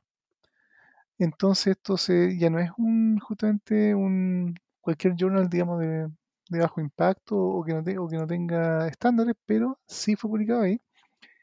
Y lo sorprendente entre todo es la cantidad de años que estuvo. Este, este, este paper estuvo entonces eh, publicado como algo válido o sin que alguien lo refutara o reclamará por él por casi, estamos hablando de alrededor de 15 años, 14, 14 15 años.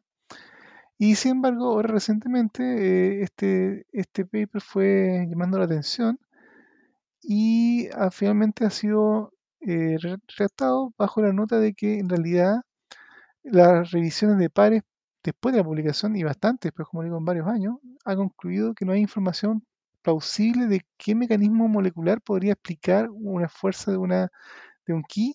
No está explicado cómo se produce esta fuerza y menos de cómo puede ser reproducido por otros científicos. Y por lo tanto, en el fondo, esa fue la razón por la cual lo retractaron, a pesar que dentro de la misma nota de retractación de Springer indican que todos los autores están en desacuerdo con esta retractación. Ahora, el punto es, ¿cómo uno podría reducir el ki del maestro Yanchi en un laboratorio? Claro, esa es la, primera pregunta que uno debiera responder. Eh, es sorprendente, digamos, mm, que, se haya publicado algo así, pero yo me imagino que, al igual que como estaba diciendo anteriormente, la, ciencia es una actividad humana, me imagino que, que aquí pasa lo mismo que cuando empezaron a salir estos papers acerca de la meditación, ¿no es cierto? Acerca de, de las pruebas que le hacían al llamado hombre más feliz del mundo, que se hizo famoso, no sé, que él había alcanzado un, nivel de felicidad dado que practicaba no sé cuánto tiempo. Bueno, después se supo de que todos los tipos que habían hecho las pruebas, que habían estado ahí, eran todos de la misma onda, pues eran todos, eran, eran budistas, practicantes de la meditación y qué sé yo, y, y a pesar de que eran científicos, a pesar de que eran científicos, los tipos en definitiva eran budistas antes de científicos. Entonces, lo único que, querían era probar eh, su hipótesis que, en definitiva eran, apego, eran creencias, no eran opiniones, digamos, eran creencias, o sea, ese apego psicológico a que algo sea verdad. Entonces, eh, es lo que pasó. Y al parecer, en este, vamos a traducir un poco lo que tú dijiste, Daniel, es, eh, esto es el chikun, aquí en Chile se conoce como el chikun, esta, esta actividad.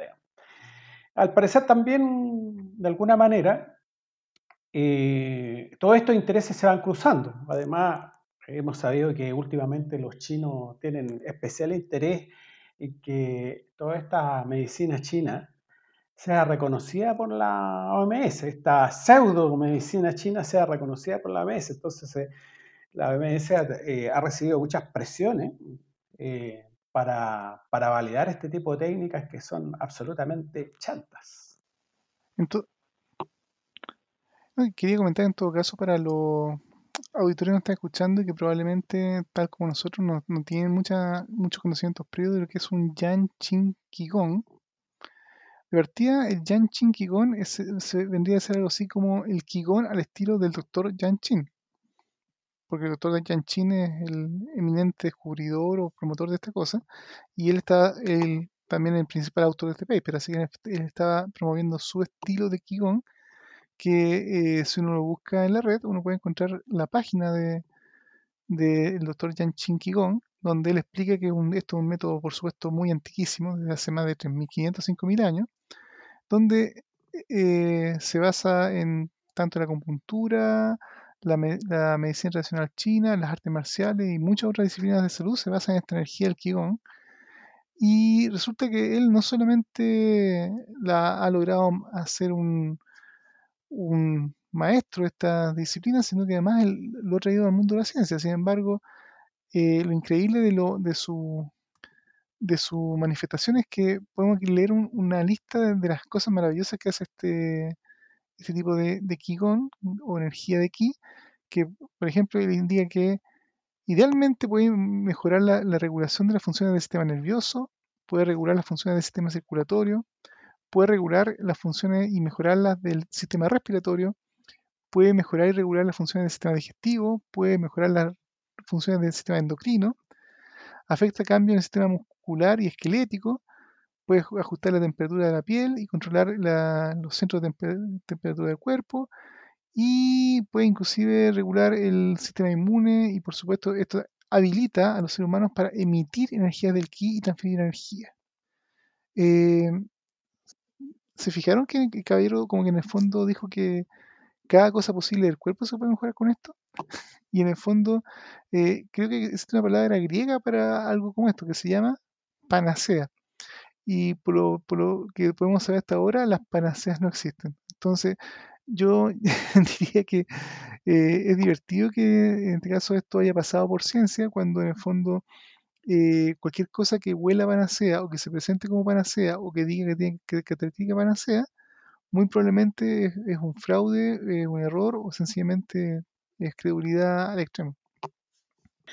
De todas, maneras, de todas maneras, sería interesante saber de dónde te tiene que agarrar para sacarte el cáncer de próstata. Todo sea por la ciencia, dices tú. no, por ser algo energético probablemente no te agarra a ninguna parte. Yo creo que esto debe ser muy parecido a cosas como el, como el reiki, cosas así que... O, como estas curaciones que hacen estos eh, sacerdotes brasileños, ¿cierto? Que hacen sus operaciones psíquicas a distancia.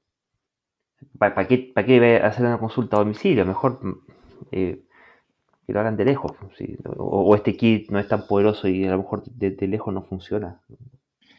Es una buena pregunta. En el fondo, y dentro de las cosas que siempre eh, este tipo de, de, medicinas o tratamientos alternativos, cuando, cuando, cuando mencionan energías, es que jamás ninguno de estos personajes o estas disciplinas logran definir claramente en qué consiste su energía y cómo se mide pueden, digamos, definirla en sentido de no, vibraciones y cosas muy extrañas, pero jamás tienen aparato o pueden cuantificar esta energía y, por ejemplo, para poder detectar cuándo alguien sí la está teniendo o se está aplicando y cuándo no. Y eso eh, lo hace aún más terrible, porque en el fondo es infalsable.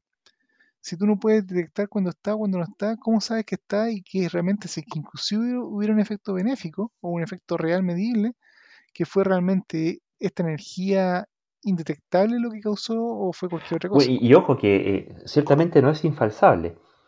El tema es que la falsabilidad es una cuestión que viene después en el orden eh, epistemológico, porque lo primero que tienes que tener es que por lo menos sea comprobable de que hay algo. Entonces, ni siquiera es comprobable. Ni hablar ya es falsable, porque ni siquiera es comprobable. Así que, claro, son. Es una forma por supuesto, oriental, milenaria, tradicional y todas esas cosas. Al menos eso es lo que dicen. Pues, el todo, todo, todo claro, desde hace poquito, pero a, lo que quería llegar es que eh, con, esa, esa fronda de adjetivos buscan una palabra que da lo mismo si a final de cuentas era milenario o no, en este caso la llamaron ki, y en otros países tiene otros nombres, por ejemplo en inglés se llama bullshit, en, o en, otras religiones lo llaman oración. Y al final es la misma tontera, Cuando tenía una, tontera que es una tontera y no hay cómo ponerle, pero que tenéis que venderla de nuevo, hay que cambiarle el nombre y ponerle otro nombre. No ¿Para qué te vender la tontera que ya sabes que no tienes que comprar? Entonces le cambian el nombre y te la venden de nuevo. Y total, siempre hay clientes que buscan cosas nuevas y más todavía si son orientales, tradicionales, milenarias y, antigua y, panacea y que, no sé, tienen energía.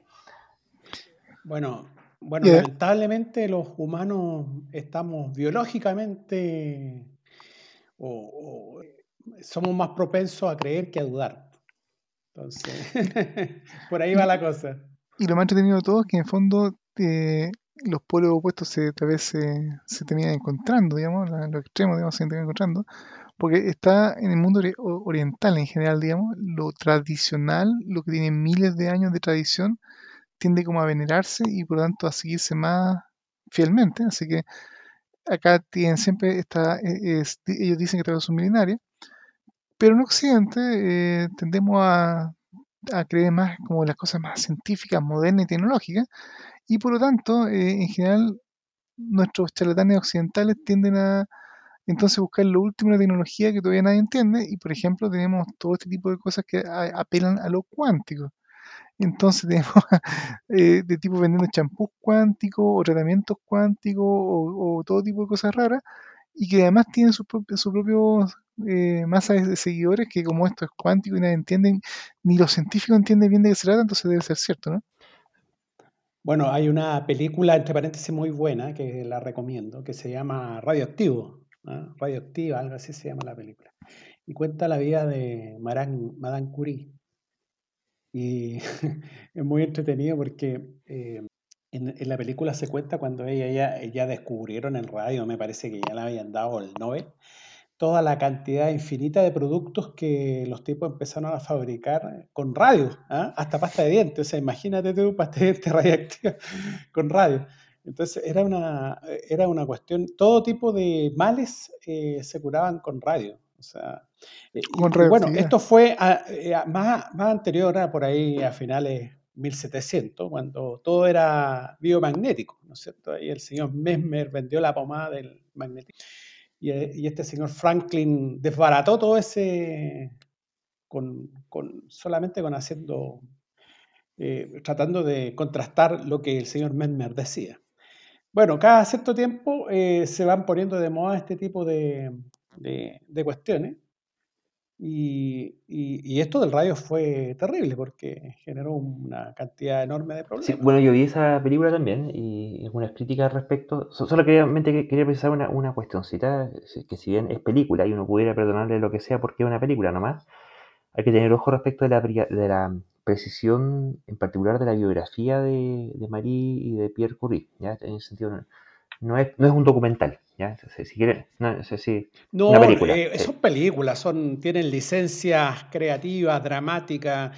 Eh, es muy difícil, eh, muy difícil mostrar algo que sea realmente histórico. O sea, uno cuando lee, no lee realmente historia, lee, opiniones. Y bueno, y, lo, que tú, o sea, yo, diría también que lo complicado es hacer una película que fuera tal vez histórica y que fuera al mismo tiempo suficientemente interesante para verla, porque en el fondo tal vez las cosas a veces históricas, tal como ocurrieron, serían pedestremente aburridas o mucho más lateras de lo que muestran cuando son tocados con el tinte novelesco y justamente la libertad de, editorial, digamos, Ahora, efectivamente.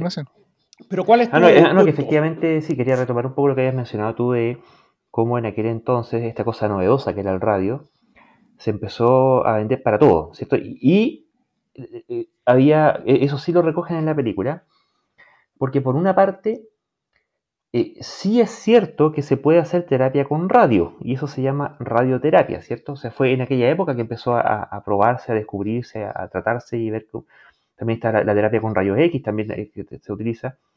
Y, por supuesto, después de muchos muertos en el camino, se terminó refinando a, lo que hoy día conocemos como radioterapia, pero que en el intertanto, y sobre todo al comienzo, claro, esta, sustancia que para empezar era simpática porque en la oscuridad, ¿cierto? Entonces lo ponían en relojes, lo usaban como pintura para las casas, eh, pasta de diente, terrible, ¿cierto? Y, efectivamente también lo, lo, vendían como panacea, para curar todo tipo de males, jabón para bañarse. La cantidad de gente intoxicada con esa cuestión muertos por terrible. Bueno.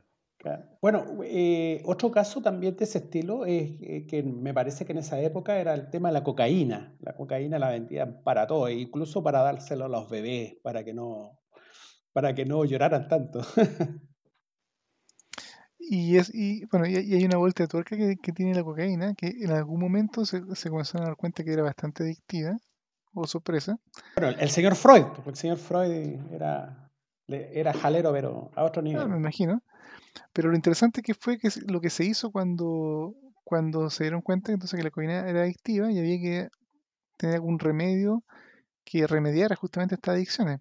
Y una cosa que es muy divertida es la historia de cuál fue el remedio que se propuso y que se vendió comercialmente y siempre eh, si uno busca un poco la red puede encontrar las publicidades que hoy por hoy son un poco escondidas por una empresa comercial que lo producía, y es que fue el producto que se llamaba heroína. Y la heroína fue una droga más o menos sintetizada o, depurada de, como, y que se vendió por un tiempo como un remedio para la cocaína porque descubrieron que la gente que era adicta a la, heroína, a la cocaína, cuando probaba la heroína se olvidaba de la cocaína. Así que claramente es un remedio. Y lo divertido de todo esto es que ni más ni menos lo producía Bayer. Si es Bayer es bueno. Con el tiempo también, por supuesto, que se dieron que aún era peor y finalmente la heroína también que pasó a, las drogas prohibidas y ya no se sigue vendiendo, es un hecho. O, bueno, perdón, no se sigue vendiendo como una droga recomendada para adicción. Para otro tipo de cosas. Pero así son las Claro, aún se usa efectivamente en, algunos círculos. Bueno, oye, y a, propósito, cambiando un poco de tema, pero que igual estaba en, la, la, palestra a propósito de afirmaciones infundadas, está lo que pasó con Juan Sutil, ¿cierto? El célebre presidente de la Cámara de Producción y Comercio, la CPC, ¿cierto? que ya, bueno, en más de alguna ocasión nos ha, honrado con, su intervención pública. Ah, y, que, bueno, es un caso importante porque él lidera eh, un gremio, ¿cierto? Así que no es cualquier Juan Sutil, es don Juan Sutil. Y que vino a afirmar que Chile venía creciendo. Bueno, hizo, varias, sí, pero una... Vamos a discutir una. hay una que ya definitivamente no tiene por dónde. Las otras tampoco mucho, pero eh, son más discutibles. Em, el, problema de hacer afirmaciones es que las afirmaciones normalmente pueden ser contrastables, pueden ser Claro, sobre todo cuando son afirmaciones sobre la realidad, ¿cierto? Y cuando hay relaciones causales ahí. Este tipo vino a decir que, por una parte, bueno, Chile venía creciendo muy bien en ingresos y empezó a haber migración y con eso se detuvo el desarrollo y el crecimiento. O sea, e-, él hizo esta afirmación, básicamente Chile venía muy bien, estaba creciendo, vinieron los inmigrantes y se detuvo el desarrollo y se detuvo el crecimiento. Pues por supuesto, eh, hay que entender cuál es el contexto político en que esto se dice, que hay, hay un tema de migración masiva en Latinoamérica, particularmente en países como Venezuela, que tiene un cataclismo eh, social y económico. Y, que entre paréntesis ahí tenemos a otro inepto. Ah, no, por supuesto, claro. El tema es que eh, eh, este, está, en, está el nivel de, destrucción ya que a esta altura que como que uno lo da por hecho y ni, ni, lo mencionamos. La, ineptitud se ha esparcido, se ha esparcido por Latinoamérica y, por el mundo. Claro, ya, ya, mencionar a Nicolás Maduro es triste, pero, pero bueno. Me acuerdo de las boticas. Milagrosas. aquí, las conversamos, ¿cierto? Ahora, después se retractó, sí, hay un, algo, algo nomás que se retractó, no, da lo mismo al final. Bueno, pero claro, hay casos como Bolsonaro y que, al final eh, son todavía peores, porque yo no sé qué tan inepto es Bolsonaro, la verdad es que nunca me ha sorprendido en, lo absoluto por ningún tipo de, de, de virtud ese caballero pero aún así me da la impresión, puedo estar equivocado, de que es un poco menos incompetente todavía que, Nicolás Maduro. Puedo estar equivocado, ¿ya? Pero eh, por, los números que, tira Brasil, como son países gigantes, o el caso de India, eh, como que tienden a, opacar un poco lo que pasa en Venezuela, pero, por un tema de, tamaño absoluto. Bueno, bueno, de hecho ha salido, ha salido menos las noticias nomás, pero no sé si... Sí, podemos medir eso, pero la, cosa es que em, este señor Juan Sutil, que me imagino que si llegó a ser presidente de la Cámara de Producción y Comercio, o sea, imagínate, pues, donde se juntan los productores y los comerciantes del país y este gallo del presidente, si viene a hacer una afirmación de estas características, alguna idea tendrá para estar en su cargo, porque más que mal, esto no es Venezuela, esto no es Brasil, esto no es Estados Unidos, esto no es India, esto es Chile, ¿ya? Es un país el país más, los jaguares de Latinoamérica, ¿cierto? Donde nuestro presidente tiene que ser claramente más competente que el resto de los presidentes y el presidente de la Cámara de Producción y Comercio también debiera ser, eh, no, no, te voy a decir que sea un, Nobel, ¿cierto? No, pero uno esperaría que, no sé, a lo mejor salió, salió de la vocación media, quizás tendrá un boliche, no, no, sé qué hace, la verdad.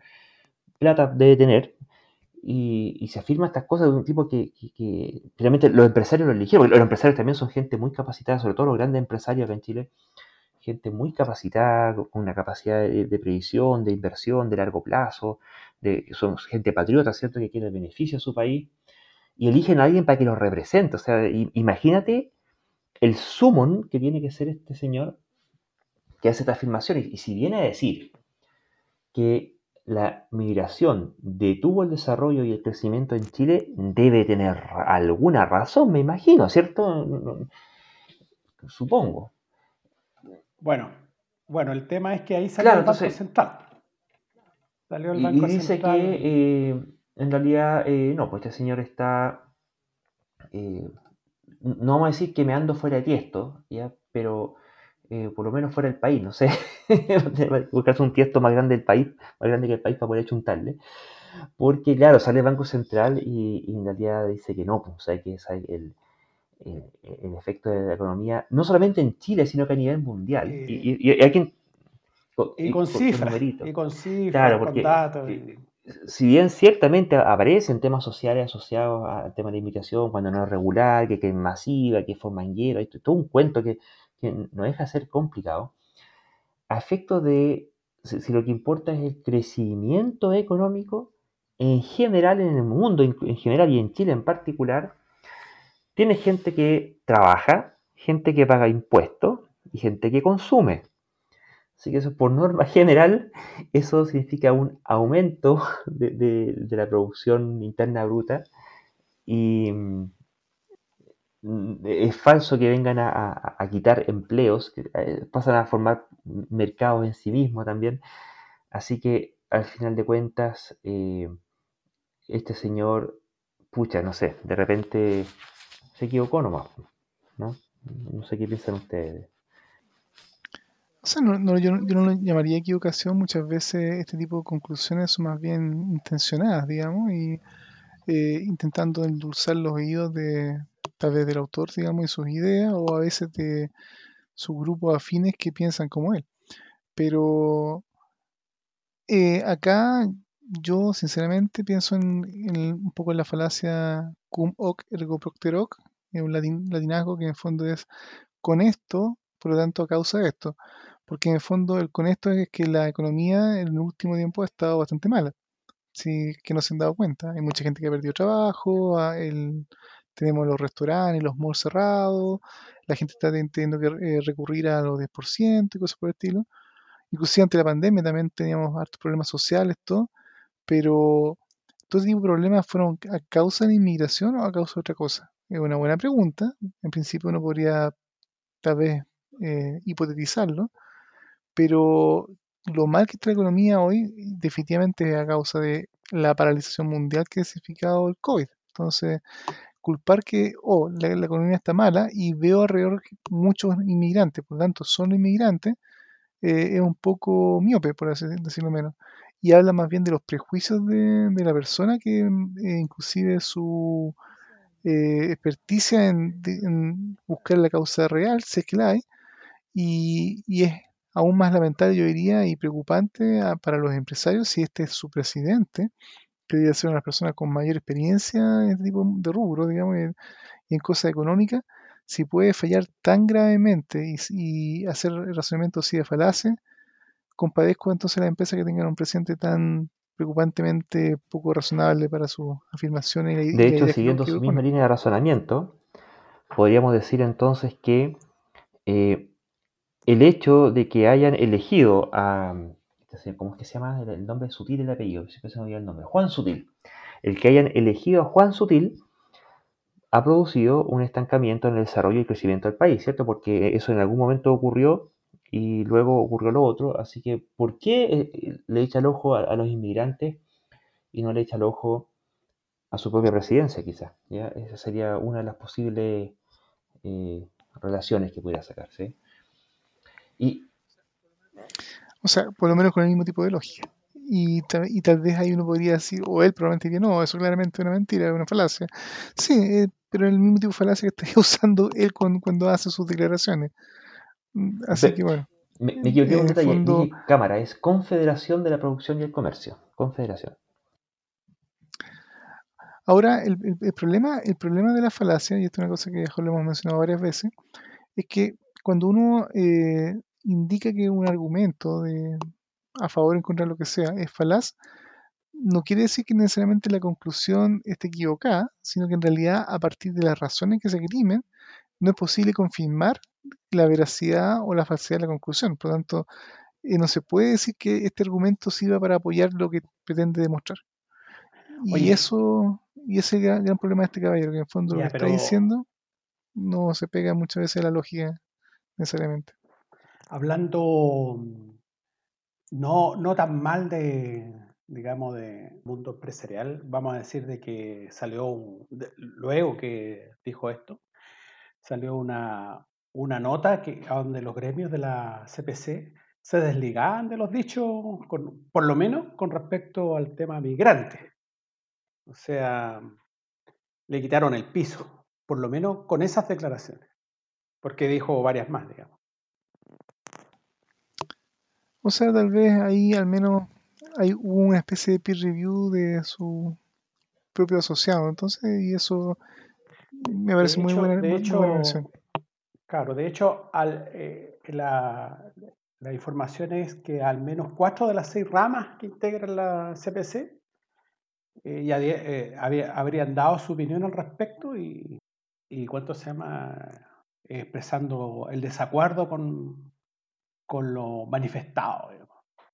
Por lo tanto, me imagino yo que, que habló más en forma personal que...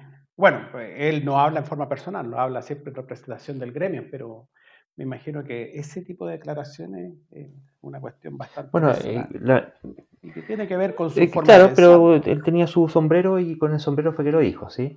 Y bueno, ¿y cuáles son estas declaraciones que sacaron la otra rama, que se fueron desligando de él, ¿cierto? La primera fue Diego Hernández, presidente de la Sociedad Nacional de Minería, que decía que los migrantes han contribuido al desarrollo del país. Eso sí, es importante que se haya aprobado una ley de migración porque en las circunstancias actuales no se puede seguir recibiendo a un gran número de migrantes. Segundo, José Manuel Mena, presidente de la Asociación de Bancos, dijo, Migración legal y ordenada es una buena noticia para nuestro país. Ha implicado la posibilidad de que haya trabajadores en sectores donde los chilenos habían dejado de estar interesados. Puede tener un efecto en el ingreso per cápita, pero en el largo plazo una sociedad multicultural y con una inmigración que es muy esforzada es una buena noticia. También el señor Carlos Estanche presidente de la Cámara Nacional de Comercio, este sí que es de la Cámara Nacional de Comercio, dijo que era, es indudable el aporte de la inmigración tanto al país como al comercio, los servicios y el turismo. Es importante recordar que este gremio, la CPC, representa a los tres sectores que más contratan mano de obra extranjera y que se han visto beneficiados con la gran calidad del servicio y alta orientación al cliente de los trabajadores migrantes. Así que claramente le, una, una quita de piso ahí grande. Pero yo, no sé, llámelo suspicacia o escepticismo o, conspiranoia, no sé. Em, yo creo que es cierto esto que dicen, ¿ya? pero no me termino de, estar tranquilo respecto de la, ¿cómo pudiéramos decirlo? De la coherencia valórica o, o espiritual, de las convicciones humanas que puedan tener respecto de lo que se dice o, de, los otros matices que pudiera esto tener. O sea, aquí estamos hablando estrictamente del tema económico. En tema económico, Sutil se dio un poco sutil porrazo y en términos económicos fue refutado. No obstante, este tema tiene varias otras aristas y ahí sería interesante saber qué tan disímiles son sus pensares. No sé, lo, planteo como inquietud nomás. ¿O ustedes están quietos al respecto? Yo la verdad ahí aplicaría eh, lo que la máxima que indicaba o conocía como la navaja de Hitchens, que dice algo así como lo que se, lo que se afirma sin aportar evidencia puede ser descartado sin aportar evidencia. Y en ese sentido, eh, más allá de la ética o la conveniencia o los, posibles intereses que este tipo de personajes caballeras, caballerescos que hacen a ese mucho eco en los medios, por ser personas connotadas, líderes gremiales, autoridades, todo. Eh, bueno, por mucho que tengan esa posición, lo que sea que afirman debería ser aportando evidencia y si esa evidencia efectivamente es sustantiva e innegable, no habría más que darle la razón.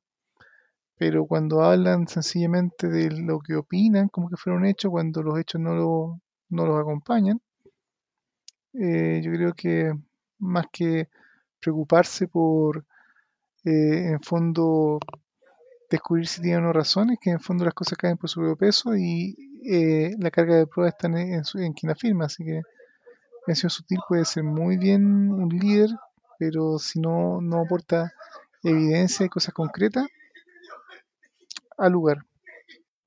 Bueno, de todas maneras yo me quedo con, dice el Banco Central, ¿eh? y el Banco Central va dando sus cifras y, cosas positivas, como por ejemplo que tiene en promedio como cuatro años más educación que el promedio de los chicos.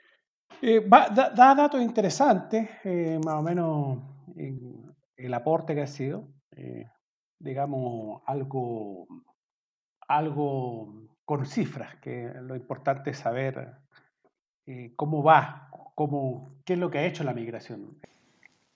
Y yo creo que también hay que reconocer que en los años 70 hubo una emigración de chilenos por todo el mundo, que me imagino que también fue un aporte, y espero que haya sido aporte en otros países, en el fondo, eh, que Chile hoy esté o haya estado en el pasado más reciente en buenas condiciones o mejores condiciones que el resto de los países vecinos o, de los países que han atraído ahora inmigrantes a Chile, es una cosa circunstancial y que no, no sabemos si en el futuro seamos los chilenos los que vamos a estar mirando a, los alrededores y pensando en emigrar. Y espero que en el fondo eh, lo que hagamos hoy, digamos, en cómo tratamos a los inmigrantes que llegan a Chile, sea suficiente una forma buena y humanista y humanitaria y que eso eventualmente si algún día en el caso chileno somos los chilenos los que tenemos que por cualquier razón eh, ir a otros lugares, eh, entonces también nos pueden recibir con igual cordialidad y de igual buena manera a nosotros o a, nuestros hijos o nietos. Así que en el fondo, en un mundo que está cada vez más unido y más interdependiente, yo diría que estas cosas medio nacionalistas o ombliguistas de pensar solamente en uno y, eh, entre comillas, maltratar al, vecino o al vecino que nos visita o, necesita o quiere vivir junto con nosotros, eh, a la larga eh, es una mala idea. Bueno, y para entonces, quizás después de eso y más tarde todavía, este mundillo conservador pudiera, ojalá, darse cuenta de ello. Va siendo, muchachos, el momento de despedirnos, así que, como siempre, le agradecemos a nuestra audiencia, Daniel, Mario, también por vuestra participación. Bueno, un placer nuevamente haber compartido el micrófono con ustedes y a los auditores que nos hayan escuchado, un gran saludo, síganse cuidando para tomar todas las medidas para COVID, eh, contra el COVID y solamente un comentario eh, de algo que mencionamos en, hace un minuto atrás respecto de la inocencia de los científicos, si tienen algunos minutos y quieren investigar algo simpático, busquen el nombre de James Randi y su proyecto Alpha respecto a investigaciones para, psicológicas en los años 70 y 80 y cómo la inocencia de los científicos muchas veces puede ser fácilmente manipulada por alguien que sabe hacerlo. Y ahí puede haber bastante tema para que investiguen y se entretengan. Oye, qué, gran recomendación. Eh, de hecho, recuerdo, me parece que, no sé si todavía estará en YouTube, había un documental eh, de Randy versus Ben Beniste cuando cuando hizo la, publicación en Nature con respecto al tema de miopatía. Entonces, mandó un par de científicos en conjunto con James Randi y bueno, él, él se dio cuenta, digamos, del cuál era el fraude que hacía Benveniste, que era un reputado científico a nivel mundial. Se descubrió el, el fraude que eh, hasta el día de hoy todavía hay mucha gente que anda con la memoria del agua, etcétera, etcétera. Correcto, eso, eso fue un segundo caso. El proyecto Alfa es previo a eso y también tiene sus propias. Pero eso yo pero está ese documental, así que búsquenlo. Yo no, no recuerdo cómo se llama, pero es, James Randi de la revista Nature y también por ahí por los años 70, 70, 80. No, la verdad que no recuerdo cuándo fue. Y bueno, un saludo a los, a los auditores de nuestra secta tierra, tierra redondista, vacunista, etcétera, etcétera. Y cientificista, hay gente, hay gente que no le gusta esa palabra, ¿eh? Vamos a hablar eh, por ahí en algún momento del cientificismo. Un saludo y que estén muy bien. Y sigan Así es. Y como siempre, los invitamos a seguirnos por nuestras redes sociales. En Facebook, eh, barra escépticos. En Twitter, arroba a-escéptica. En Instagram, arroba a-cl y en nuestro blog www.aech.cl. Nos estamos viendo en una próxima oportunidad. Hasta pronto.